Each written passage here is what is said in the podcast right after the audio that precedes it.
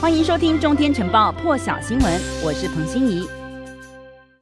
好了，美国欧盟贸易和技术委员会 （TTC） 第一次会议正在匹兹堡举行。欧盟执委会这次派出负责贸易与数数位业务的两名副主席。亲自出席，美欧如何在第一场会议推进跨大西洋贸易和技术合作备受瞩目。而会议开始之后呢，其实呢，这两名副主席就在社群媒体上公布与美国国务卿布林肯、商务部长雷蒙多以及贸易代表戴奇讨论的相片还有画面，同时指出来这些和技术问题的看法。虽然呢，两名副主席先前就有表示，会议并不是针对特定第三国，而是关于美国和欧盟在一些政策领域合作协。调，但是也强调未来的冲突将以非常不同的方式进行，而科技的战争呢，将会成为地缘政治的新战场。日本自民党昨天二十九号举行党魁选举，前外务大臣岸田文雄在第二轮投票以两百五十七票对一百七十票击退新冠疫苗接种推广大臣河野太郎当选。岸田将会成为日本第一百任首相。岸田昨天傍晚六点的时候也举行记者会，呼吁全党团结打赢接下来的众议院选举。那么日本是内阁制，执政党党魁就是首相。岸田确定当选后，将展开党内人事的布局。十月四号将举行国会临时会，举行首相指名选举，选出岸田出任新首相。岸田在胜选记者会当中呢，也强强调一定要让人民看到脱胎换骨的。自民党党魁选举已经结束了，他要大家团结迎接众院明年的这个参议院的选举，而这一届众院任期将在十月二十一号到期。那么自民党规划的时程是新首相十月八号到众院施政方针报告之后再解散众院改选，投票日可能落在十一月七号。安田在选战当中呢是主打新冠防疫对策以及经济政策，提出令和版所得倍增计。划相较于安倍经济学，岸田更强调成长与分配并重，同时设立经济安全保障担当大臣，而且他也包抛出了将推动适应新时代变化的修宪案。那么在外交以及安保方面呢？岸田文雄他提出来信赖与三觉悟，觉悟在中文就是决心的意思。三觉悟包括誓死捍卫民主主义，誓死守护守护日本和平安定，还有就是主导可以为人类。未来有所贡献的国际社会，而岸田他主张的是强化美国和日本同盟，推进岛屿防卫合作，强化海上保安厅的能力，还有自卫队的合作，研议修正海上保安厅法，还有自卫队法来制定经济安全保障推进法。美国疾病防治中心 CDC 发布了一项健康建议，里头说要提升怀孕，还有最近怀孕或者是尝试怀孕妇女的新冠疫苗接种率，防止重症及死亡。CDC 说，数据现在显示，只有百分之三十一的孕妇接种新冠疫苗，而在最新版咨询当中引用的数据表明，大约百分之九十七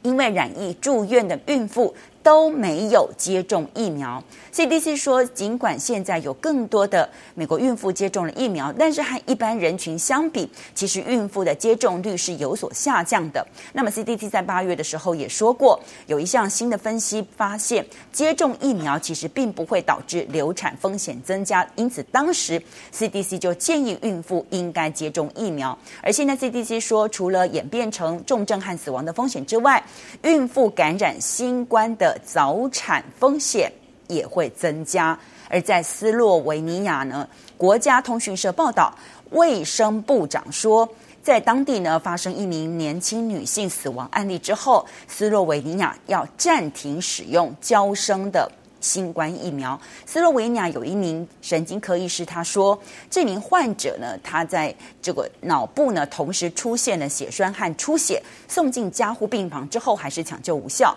而他呢是在两个星期之前就接种了娇生疫苗，现在卫生部长其实也不清楚相关的细节，没有办法评论，而美国娇生也没有进一步的回应。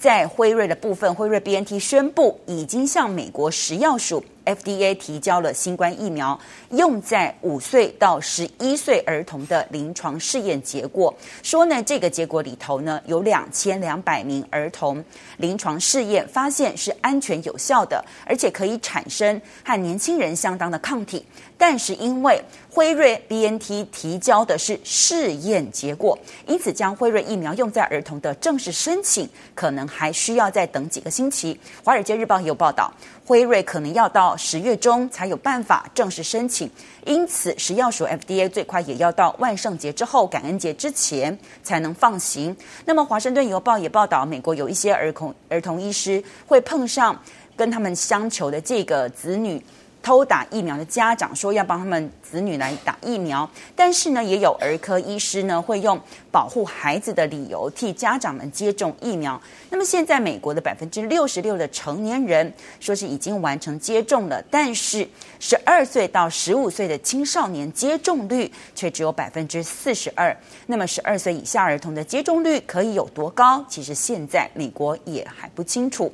再来看的是 NBA 新球季即将在十月十九号开打，球员该不该接种疫苗，现在成为关注的焦点。那么目前只有纽约和旧金山市规定，球员要打疫苗才能练球和比赛。而 NBA 原本希望能够强制要求球员接种疫苗，但是昨天已经遭到球员工会的拒绝。先前美国媒体就报道，新球季已经完全接种疫苗的球员不需要接受任何常规新冠病毒的检测，但是没有打疫苗的球员在训练日还有出征客场之前，需要出示一次新冠病毒的阴性检测证明；比赛当天呢，则需要出示两次的阴性检测证明。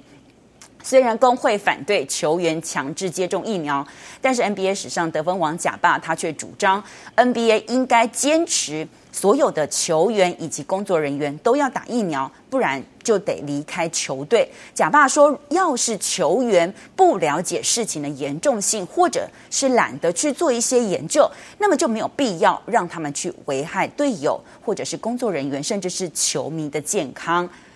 而 NBA 有九成以上的球员已经施打疫苗。现在詹皇说，LeBron James 他说他已经打了，但是不会因此去指责那些选择不打疫苗或不想打疫苗的球员，因为有没有接种疫苗，这是很私人的问题，也是个人的选择。不过詹皇认为打疫苗是对自己和家人朋友最好的选择。而詹皇呢，也曾经对疫苗到底有没有效果，其实他非常的怀疑。那么湖人官方呢，也曾经发。发表声明指出，在训练营开始前，所有员工、教练、工作人员都会接种疫苗，而球队的施打率将会达到百分之百。那么现在队内最佳球星说是已经打疫苗了，就是希望可以以身作则。更多精彩国际大师，请上中天 YT 收看完整版，也别忘了订阅、按赞、加分享哦。